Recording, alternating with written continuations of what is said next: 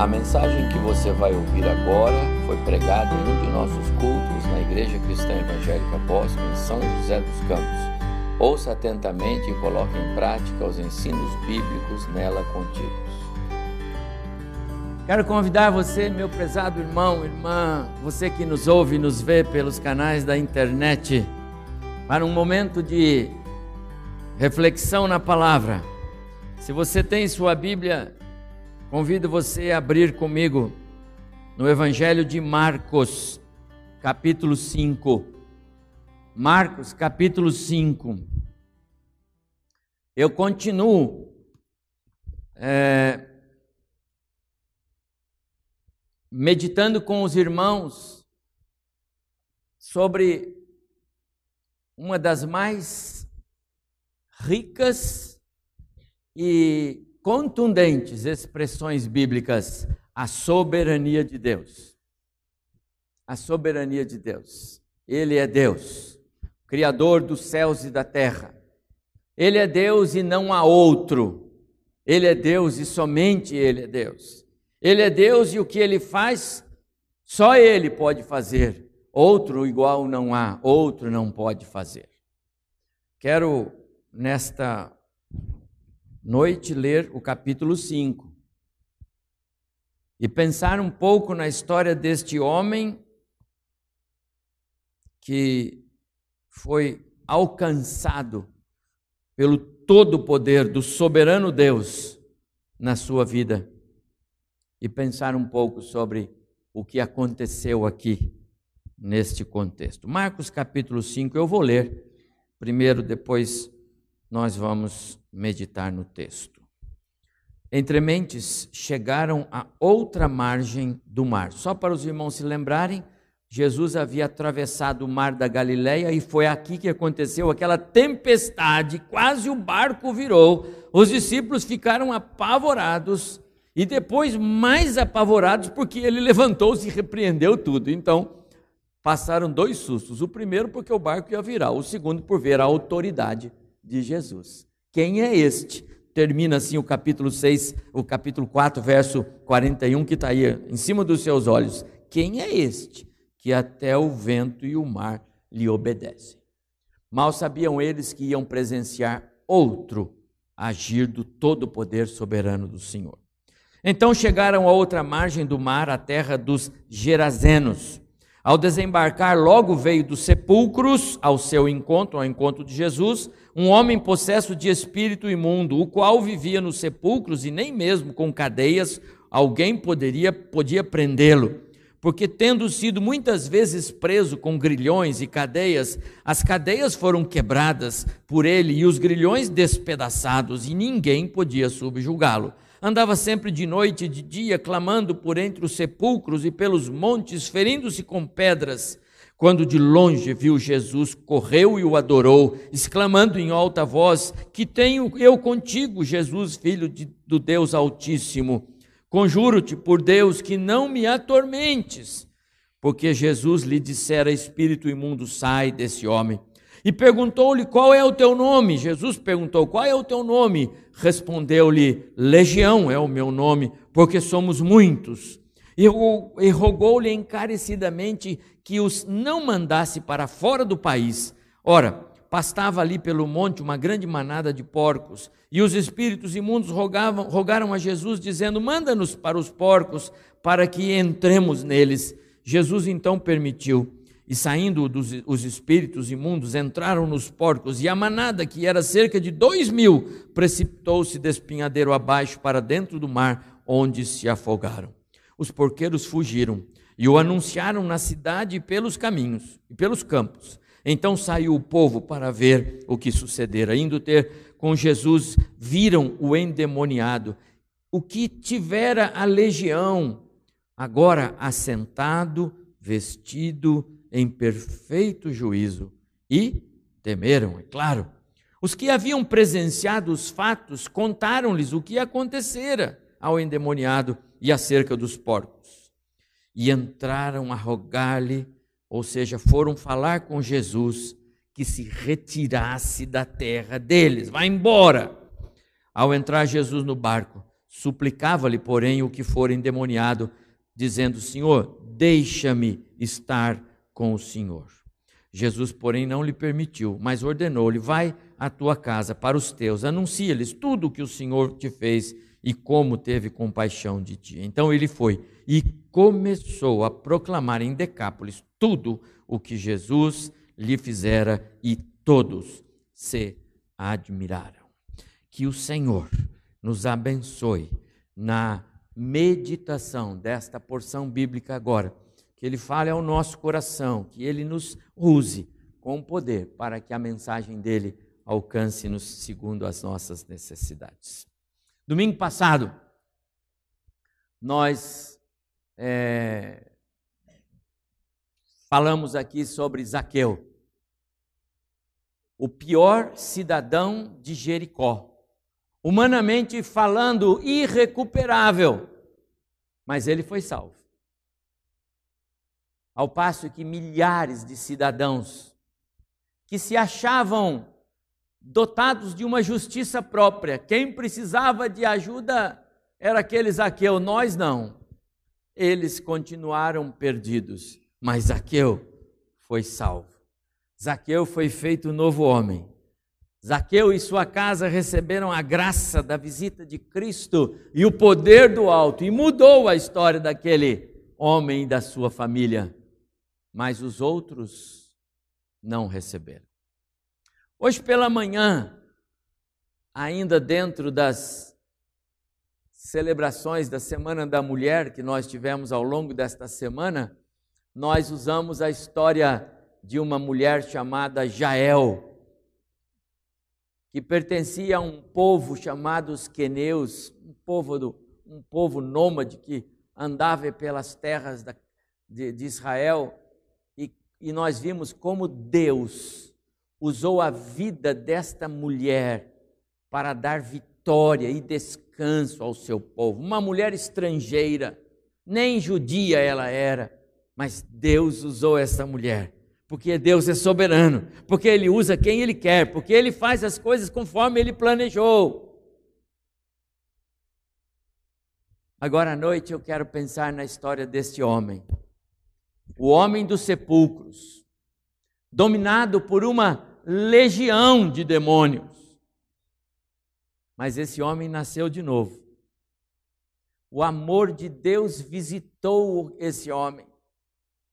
A graça e a misericórdia de Deus alcançaram esse homem. Foi restaurado, foi feito novo. Que coisa espetacular. Deus continua fazendo o sobrenatural acontecer e isso nos impressiona. Como ele faz, o que ele faz, da forma como ele planejou. E nós estamos nessa história. Esse texto que eu acabei de ler, ele tem nos três evangelhos. Mateus diz que eram dois endemoniados. Todos os três narradores, Mateus, Marcos e Lucas, situam exatamente nesse momento. Jesus atravessou o mar com seus discípulos, tendo tido aquela tempestade, quase que veio a perecer o barco, e eles ali dentro, e chegam na outra margem e descem em Gadara, a região dos Gadarenos. Ali é Decápolis, aquelas cidades pertencentes àquela região onde Jesus ministrou durante o seu ministério aqui na terra. Os três falam exatamente sobre o contexto. A novidade é que Mateus diz que eram dois, mas Lucas e, e Marcos dão atenção apenas a, a um desses dois que Mateus diz terem vindo na direção de Jesus.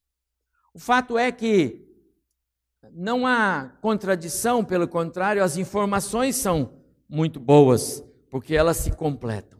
O importante é o que está sintetizado na, em quem era este homem. Diz o texto que ele vivia nos sepulcros, que morava, que andava dia e noite, então não dormia, que não se vestia, andava nu, que cortava-se com pedras, ele não tinha nenhum senso de, de amor à vida, ele atormentava as pessoas e ele despedaçava correntes e grilhões. A, a, o texto fala sobre cadeias, eram as correntes, tentavam prendê-lo, mas ele era extremamente forte e ele despedaçava aquilo. Ele era um terror onde ele vivia. Que coisa horrível pensar em ter alguém por perto assim. Então mudaria. Né? Bora daqui. Ou seria bom dar um jeito, dar um cabo nesse camarada. Não é? Uma das duas coisas. Ele vivia nessa região e era alguém que assustava, que atormentava os habitantes ali de Gadara. E você percebe? Jesus atravessa o mar da Galileia, o mar de Tiberíades, é esse mar que ele acabou de atravessar. Passou por aquela tempestade que parecia que os discípulos viram a viola em caco, como se diz por aí. E Jesus fez tudo isso só por causa de um homem. E ele não foi lá para tentar ver se ajudava aquele homem. Ele não foi lá para uma tentativa para ver quem sabe se eu posso. Ele não foi lá pensando, será que tem alguém lá que eu posso ajudar? Jesus foi lá por causa daquele homem, porque estava escrito que ele ia lá por causa daquele homem, encontrar-se com aquele homem e mudar a vida daquele homem. Sabe o que é isso, meu amado irmão e irmã? Isso é soberania de Deus. Soberania de de Deus. Deixe-me falar um pouco mais sobre esse homem com quem Jesus é, foi se encontrar. É muito importante falar um pouco sobre este homem. Às vezes a gente pensa que essas coisas eram próprias dele, né? Ele era um homem é, desprovido do senso de dignidade, de vergonha, ele não tinha nenhum constrangimento, ele, ele, não, não, ele não se importava com, com o fato de causar pânico nas pessoas, ele não se importava com isto. Mas, pastor, isso é porque é ele. Ele é endemoniado, ele é doido, ele é louco. Mas sabe, meus amados irmãos, Satanás tem arrasado muitas vidas perto de nós. Não necessariamente pessoas que engrossam a voz, meu nome é Legião. Né? Sabe, legião é, é, é um termo militar. Significa dizer que aquele homem tinha uma legião, um número de soldados, no caso de demônios dentro dele, que era igual ao número que uma legião tinha lá no exército romano. Isso variava de 4, 5 até 6 mil soldados. Quer dizer, dentro dele tinha pelo menos 5 mil demônios. É o que ele disse: meu nome é Legião. Ele reconheceu Jesus, quem Jesus era, o Filho do Deus Altíssimo. Esse homem era terrível, mas não necessariamente são pessoas assim que vivem por aqui hoje ao nosso redor aí na sociedade, engrossando a voz, ou com esse tipo de comportamento, cortando-se, assustando. Às vezes não. Não moram em cemitérios, não é? Não ficam gritando por aí. Mas o aspecto moral e espiritual de algumas pessoas é bem parecido com o desse homem. Algumas pessoas é, perdem a capacidade de, é, de compreender que os seus atos tão errados constrangem quem está perto. Algumas pessoas são afetadas no desconfiômetro moral. E aí elas perdem as faculdades sensitivas, não se importam com o seu mau cheiro das coisas erradas que estão fazendo, não se importam com a sua feiura, porque são feios em fazer as coisas que fazem. O pecado enfeia o crente. Não se importam com o pavor que a sua presença causa. Aquele homem não tinha problema com essas coisas. Ele não se importava com as pessoas. E tem muita gente que caminha conosco muitas vezes, que sabem que a gente sabe que ele está fazendo coisas erradas, que está envergonhando o Evangelho, que está envergonhando a fé, mas acha que está tudo bem. O, o pecado afeta o desconfiômetro moral, intelectual, social, e, sobretudo, espiritual. Ninguém pensava em ajudar aquele homem, ninguém. Melhor a fazer era dar cabo dele. Não viam qualquer possibilidade de transformação, de recuperação, não tem jeito. A ideia aqui é: se Zaqueu era um caso perdido, esse derrubava qualquer apóstolo.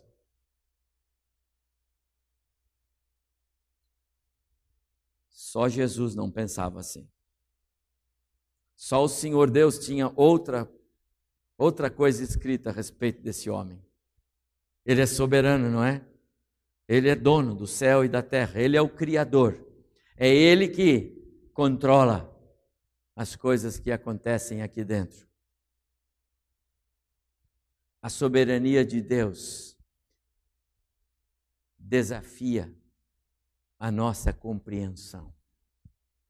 Há um capítulo da história desse homem e quem escreveu foi o próprio Deus. Portanto, não tinha como não acontecer aquele encontro.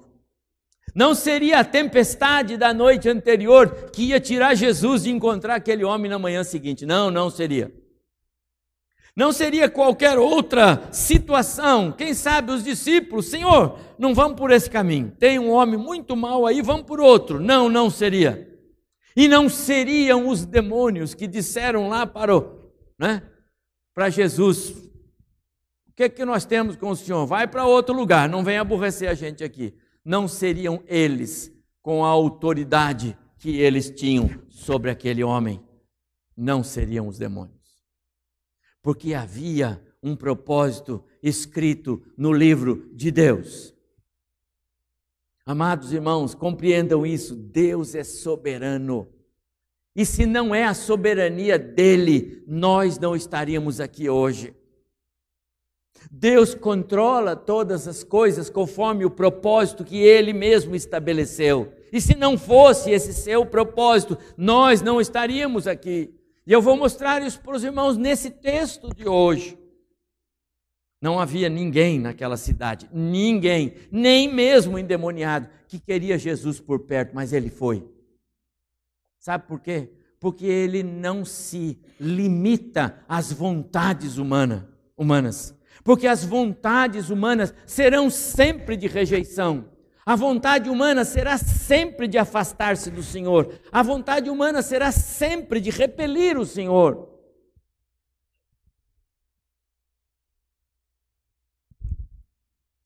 A soberania de Deus, ela desafia a nossa compreensão. E Davi, eu não sei como, eu não consigo explicar isso para os irmãos, a não ser que ele recebeu isso de Deus. Mas ele que viveu agora olhando para trás, três mil anos antes de nós, é quando Davi viveu, não é? Nós estamos aqui três mil anos na frente dele. Nós já lemos muito os comentários dos dos que é, estudaram mais a Bíblia que nós, que nós temos comentários lá da língua original do hebraico, do grego, e que nós aprendemos sobre Deus soberano. Mas Davi, quem ensinou para ele? E ele escreveu no Salmo 139 a respeito dele, no plano de Deus, dizendo: No teu livro, Senhor, foram escritos todos os meus dias, cada um deles escrito e determinado, sem que nenhum deles ainda havia. Escreveu Davi três mil anos atrás. Há três mil anos, Davi já havia falado sobre Deus soberano é. O endemoniado experimentou isso. ele experimentou esse Deus que chegou na sua terra, que chegou nos, na sua cidade e mudou a sua história, porque ele, Deus, tinha planejado fazer assim. Eu lembrei do que, Davi, do que Isaías escreveu no, no capítulo 40, verso 26. Escreveu Davi: Olhem para o céu e vejam as estrelas. Quem as criou? Foi aquele que as faz sair em ordem como um exército. Ele sabe quantas são. E ele as chama, chama pelo seu nome.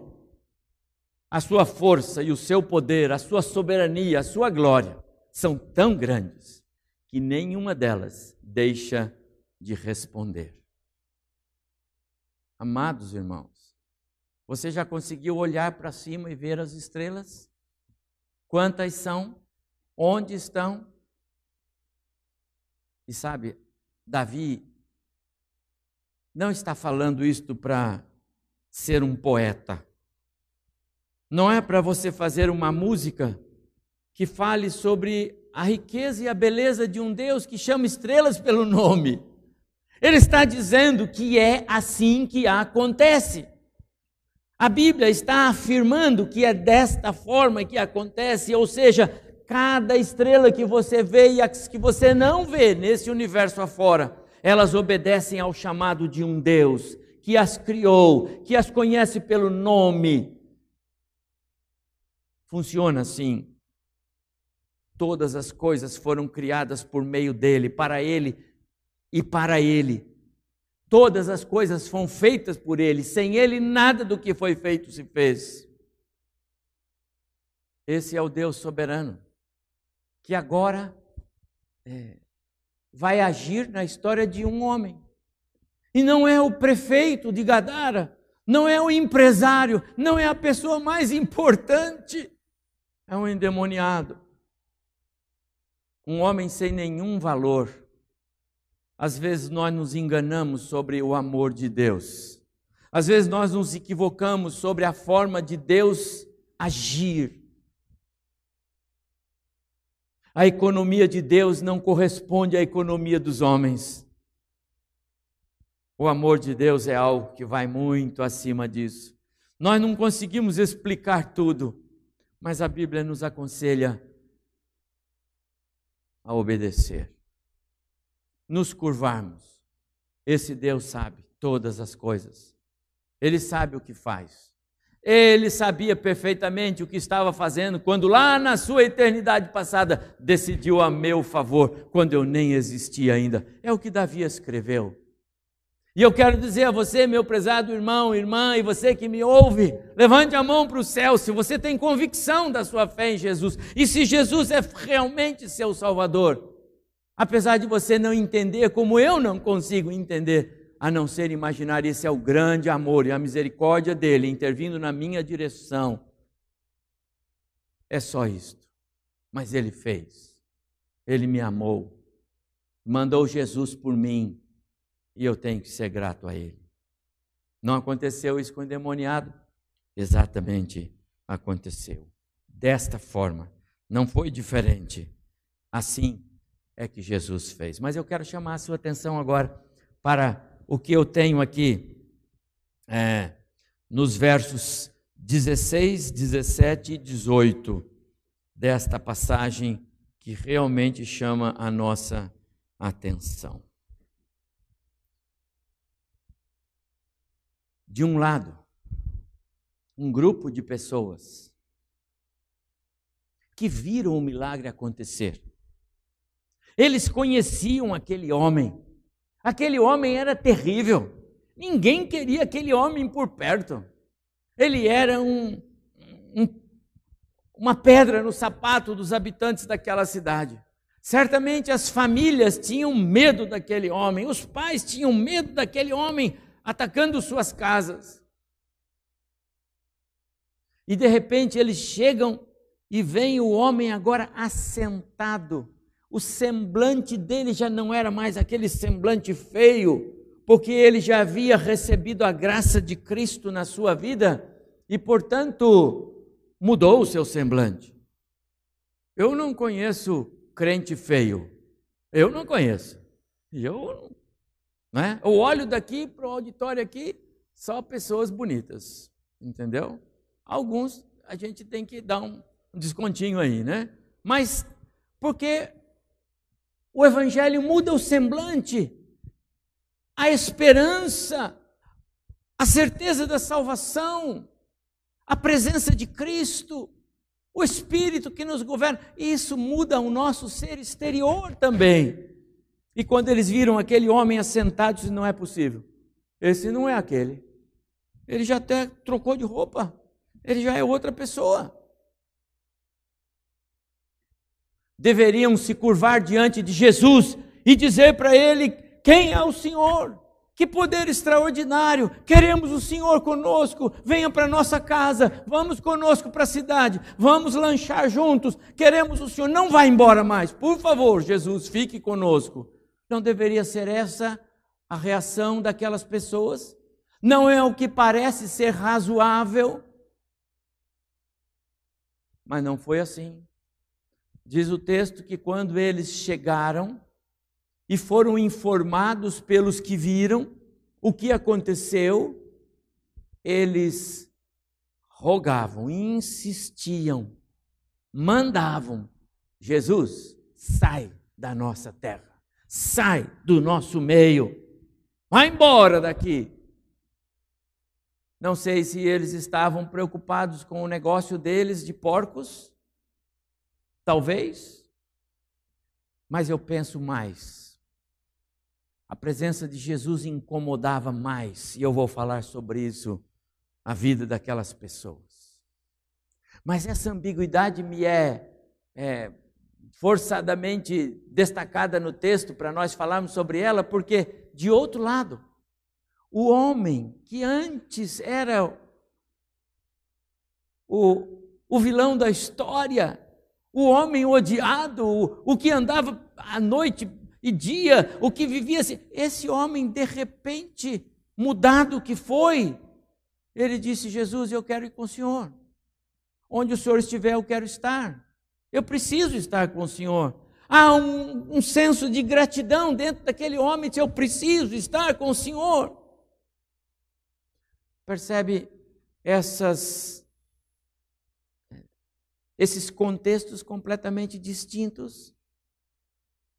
O que marca alguém que verdadeiramente conheceu Jesus e foi alcançado por ele, e outros que ainda não sabem exatamente quem é Jesus. Um aspecto relevante do cristianismo é que os salvos terão desejo, vão querer estar perto de Cristo, vão querer andar com Ele vão querer seguir os seus passos, vão querer falar com Jesus, vão querer estar com Jesus e dizer muito obrigado pelo que o Senhor fez por mim. Não é o que o texto está dizendo? Só um. E não me pergunte por que, que ele não alcançou mais alguns ali. A Bíblia diz que muitos são chamados, mas poucos escolhidos. Jesus foi ali por causa do homem o endemoniado gadareno. Não que os outros não precisassem. Os outros estavam tão perdidos quanto aquele homem, mas Jesus foi por causa daquele homem. Você pode não entender tudo isso, você que está aqui, você que me ouve aí pela, pela internet, mas é, talvez Deus esteja é, pôs esta palavra no meu coração para você hoje, porque hoje Ele está falando com você, não é com a multidão ao redor, entende isso? Os discípulos não entendiam. A multidão lá de Gadara nem de leve entendeu. Nem o homem até ser alcançado por Cristo, que Jesus foi ali só por causa dele. Eu falei domingo passado no nosso texto, quando usei a história de Zaqueu, que Jesus entrou em Jericó por causa daquele homem em cima da árvore. Não foi pelos circunstantes. Outra ocasião eu falei que Jesus entrou lá naquele lugar no tanque de Betesda só por causa de um homem que estava ali esperando a água se remover. Ele não pensou nos outros, ele pensou naquele. Amados irmãos, a história do evangelho de Jesus é sempre assim. Não precisam mais ilustrações para nós entendermos que o Evangelho é sempre assim: Deus indo na direção de pessoas específicas ao longo da história, conforme Ele mesmo assim pré-determinou. Os salvos terão desejo de estar perto de Jesus. Ainda que é, muitas vezes apertados pelas circunstâncias. E isto é um fato. Às vezes desanimados, enfraquecidos, abatidos, não é verdade? Qual de vocês nunca ficou abatido, desanimado? Sentiu que parece que a fé estava escapando pelos vãos dos dedos? Parece que Deus não está se importando comigo. Ele não responde às minhas orações.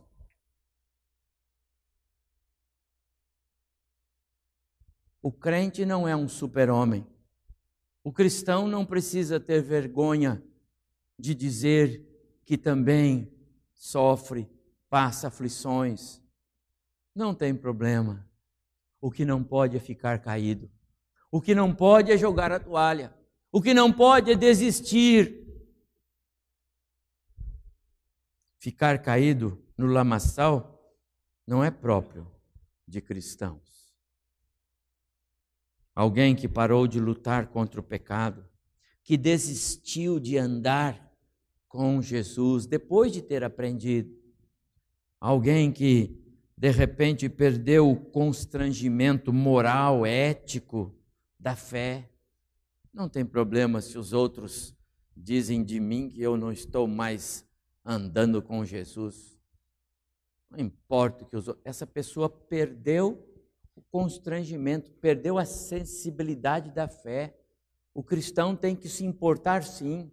Ele carrega com ele a imagem de Cristo, o nome de cristão. Ele não pode deixar na lama, no pecado, não pode deixar para os comentários mundanos algo a respeito da sua identidade. É tão vergonhoso. Me faz lembrar quando é, Jonas estava no navio, fugindo de Deus, indo para um lugar quando Deus mandou ir para o outro. E os homens daquele navio quando lançaram as sortes e caíram sobre ele, disseram: Escuta, nós estamos com um problema aqui, por nós aqui, o problema é você. Agora você tem que dizer para nós quem é você, de onde você é, quem é o seu Deus, qual é o seu povo, o que, é que você está fazendo. Ele era um profeta de Deus, Deus o chamou para um trabalho, ele tinha um ministério, ele tinha um compromisso com Deus e sequer aqueles homens do navio sabiam quem ele era. Ele não tinha falado para ninguém que ele era um homem de Deus. Perdeu a identidade. Coisa feia. O cristão não pode ser assim. Não está certo. Deus não nos salvou para envergonharmos o Evangelho. Os salvos terão o desejo. É o que aconteceu com aquele homem agora. Jesus, deixe-me ir com o Senhor. Eu preciso andar com o Senhor. Por onde o Senhor for, eu quero ir. Se alguém parou de lutar contra o pecado, se desistiu de andar com Jesus, perdeu o constrangimento moral e ético da fé, precisa urgentemente de arrependimento. Precisa de meia volta. E não pode ser amanhã, tem que ser hoje. Amanhã pode ser tarde demais. A presença de Jesus naquele ambiente, meus amados irmãos, estava mudando o contexto. E aqui está talvez a resposta porque aquelas pessoas disseram para Jesus: "Vai embora daqui". Ao invés de agradecerem a ele pelo tremendo feito, puxa, tinha um homem na cidade que era um problema, agora esse homem está reintegrado, é mais alguém tão especial e, por, por sinal, deveria ser o melhor deles agora, porque ele conheceu pessoalmente Jesus. Está explicado porque aquelas pessoas queriam que aquele homem, que Jesus fosse embora. A presença de Jesus estava revelando quem eles eram. A presença de Jesus estava desmascarando a identidade má, pecaminosa daquelas pessoas. Eles sabiam quem eles eram. Eles conheciam os seus erros, as suas condutas reprovadas. A única coisa é que eles não sentiam necessidade de arrependimento. Mas sabe, a presença de Jesus, a santidade de Jesus, a pureza de Jesus realçava a perversão deles. E por isso eles disseram: vai embora. O senhor está atrapalhando o nosso negócio. Já começou que nós já perdemos dois mil porcos. E com certeza a sua presença aqui haverá de nos trazer mais prejuízos. Amados irmãos, sabe por que Deus precisou tirar Adão e Eva da sua presença lá no Éden? Porque o pecado de Adão e Eva tornou-os tão feios e tão sujos que de duas uma, ou a luz de Deus purificava os dois na mesma hora, perdoando todos os seus pecados e fazendo-os novamente restaurados como Deus tinha feito antes do pecado. Ou então a santidade e a pureza de Deus queimava os dois. E Deus optou por distanciá-los, porque havia um plano. O plano era o envio do Redentor, o plano era o envio do Filho, o plano era, era Jesus vindo a este mundo e construir o seu povo, a sua igreja, como somos nós. Dr. Eh, Lloyd Jones, um dos grandes pregadores do século retrasado, ele disse: a, beleza sempre realça a feiura, e a perfeição sempre desmascara a falsidade. Nada revela com mais clareza o vazio e o pecado do homem do que os reflexos da vida de Cristo nele. Que coisa tremenda, que profundidade. Era o que estava acontecendo com aquele povo ali em Gadara. Jesus vai embora. Jesus vai embora. O Senhor aqui é um problema para nós. Jesus vai embora. Os gadarenos compreendiam que havia um poder soberano naquele homem Jesus, mas não compreendiam que era um poder para salvar não tinham essa visão, compreende? Enquanto o Espírito Santo de Deus não abre o coração do ser humano para ele ver Jesus como Salvador, ele continuará cego, surdo. Mesmo sabendo que está indo para o precipício, ele vai consciente da sua perversão, mas ele não vê Jesus como Senhor e Salvador. Jesus acabara de fazer um milagre, algo que nenhum ser humano podia fazer. Ninguém podia conter aquele homem. E Jesus, com uma palavra, uma palavra amorosa, uma palavra misericordiosa, uma palavra graciosa, ele chega e muda o homem de dentro para fora.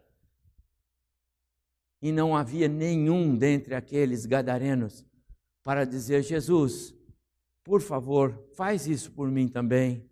Jesus, vem na minha casa. Jesus, nenhum deles.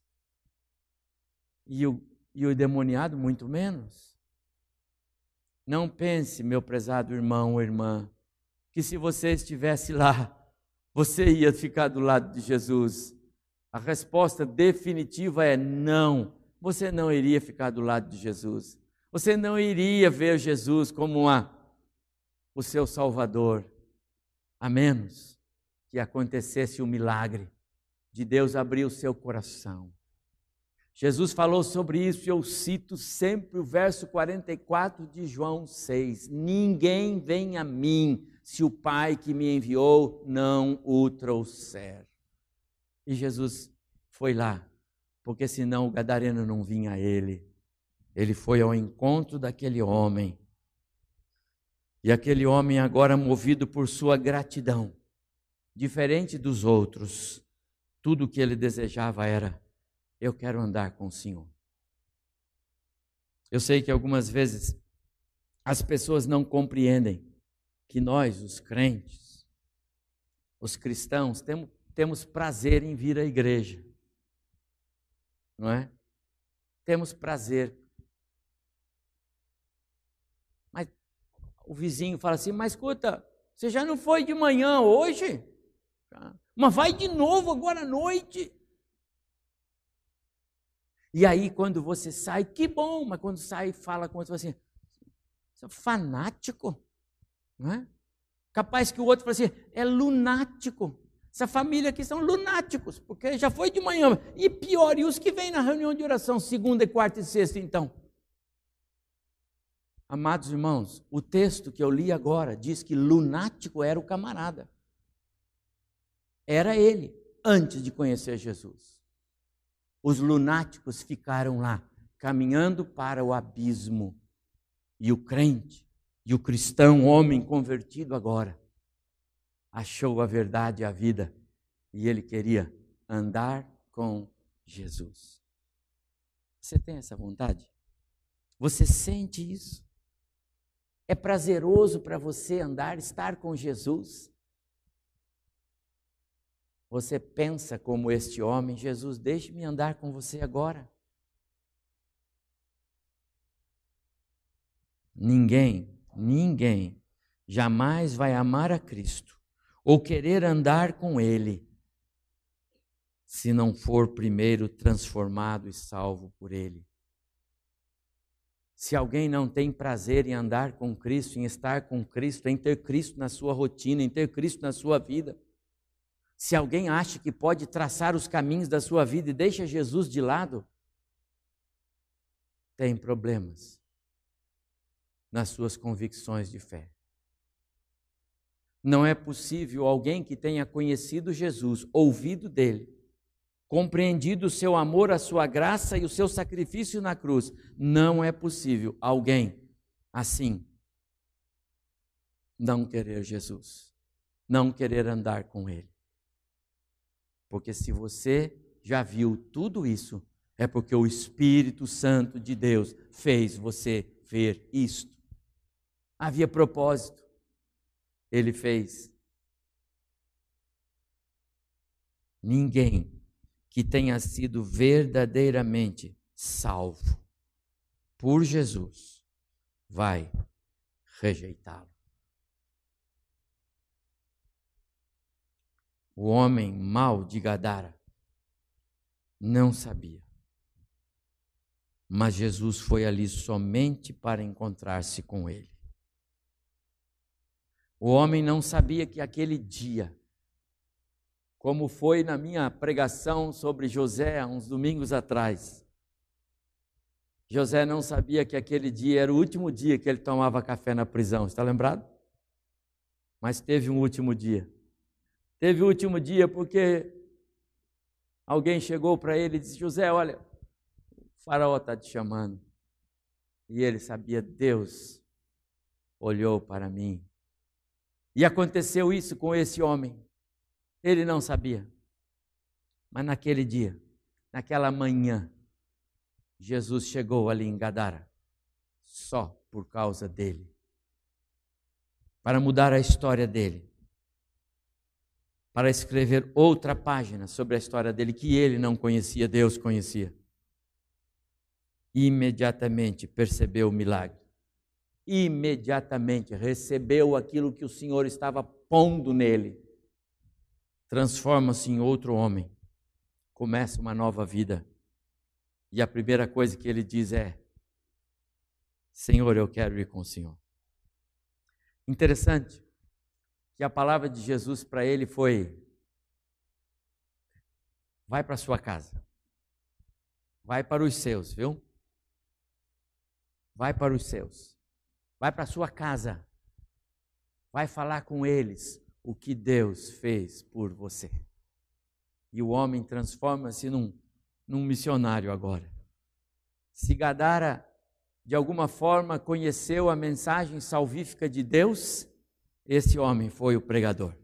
Quem podia imaginar? O outrora endemoniado homem mau que andava pelas noites se cortando, assustando todo mundo, agora tinha uma mensagem de esperança. uma mensagem de vida. Ele tinha Jesus. Isso é soberania ou é o quê? Meus amados irmãos, nós temos um Deus, Ele é insondável.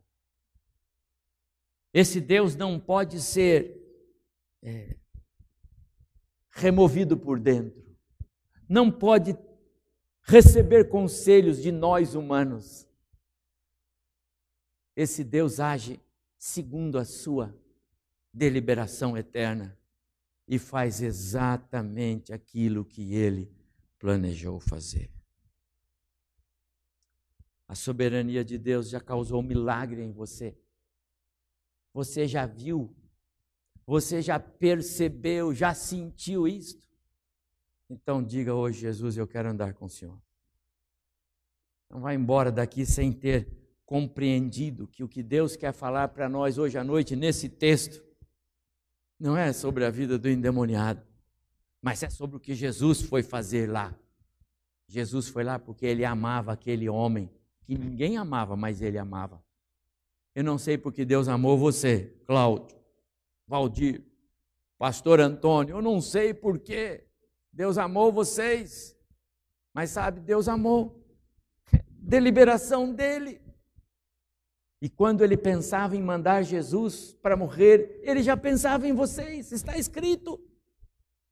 Aqueles a quem de antemão conheceu, também os predestinou para serem conformes, feitos à imagem de Jesus. Pensava em vocês, pensava em nós, pensava em mim. Que Deus é esse Deus, meus amados irmãos? Quanto você ama esse Deus? Quanto você agrada esse Deus com a sua vida?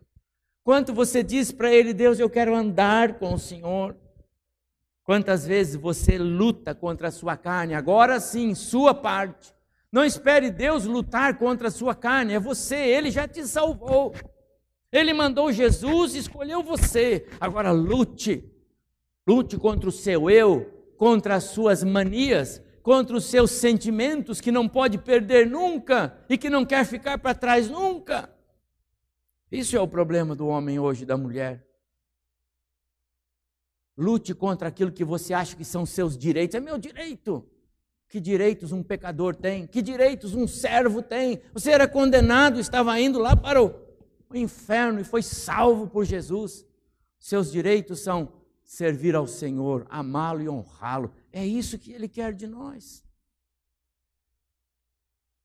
De que lado você está? Do lado do homem curado, restaurado, que aprendeu a olhar para Jesus e dizer: Obrigado, Jesus, eu quero andar com o Senhor. Ou daqueles tantos que se achavam justos por conta própria e que tudo que puderam falar foi: vá embora, a sua presença atrapalha.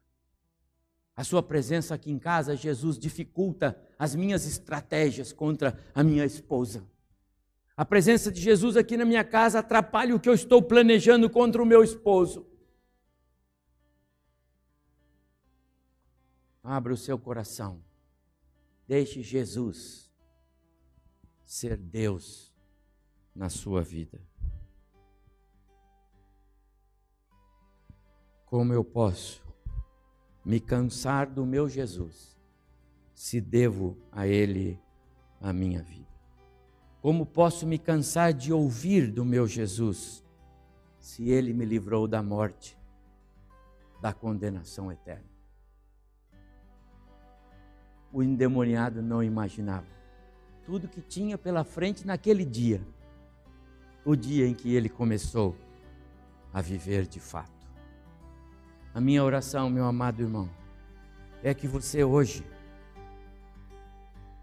possa ter uma experiência nova. Você pode ser um crente em Jesus, salvo, mas ainda falta a você esse espírito de gratidão, de reconhecimento desse Deus tremendo, grande que você tem.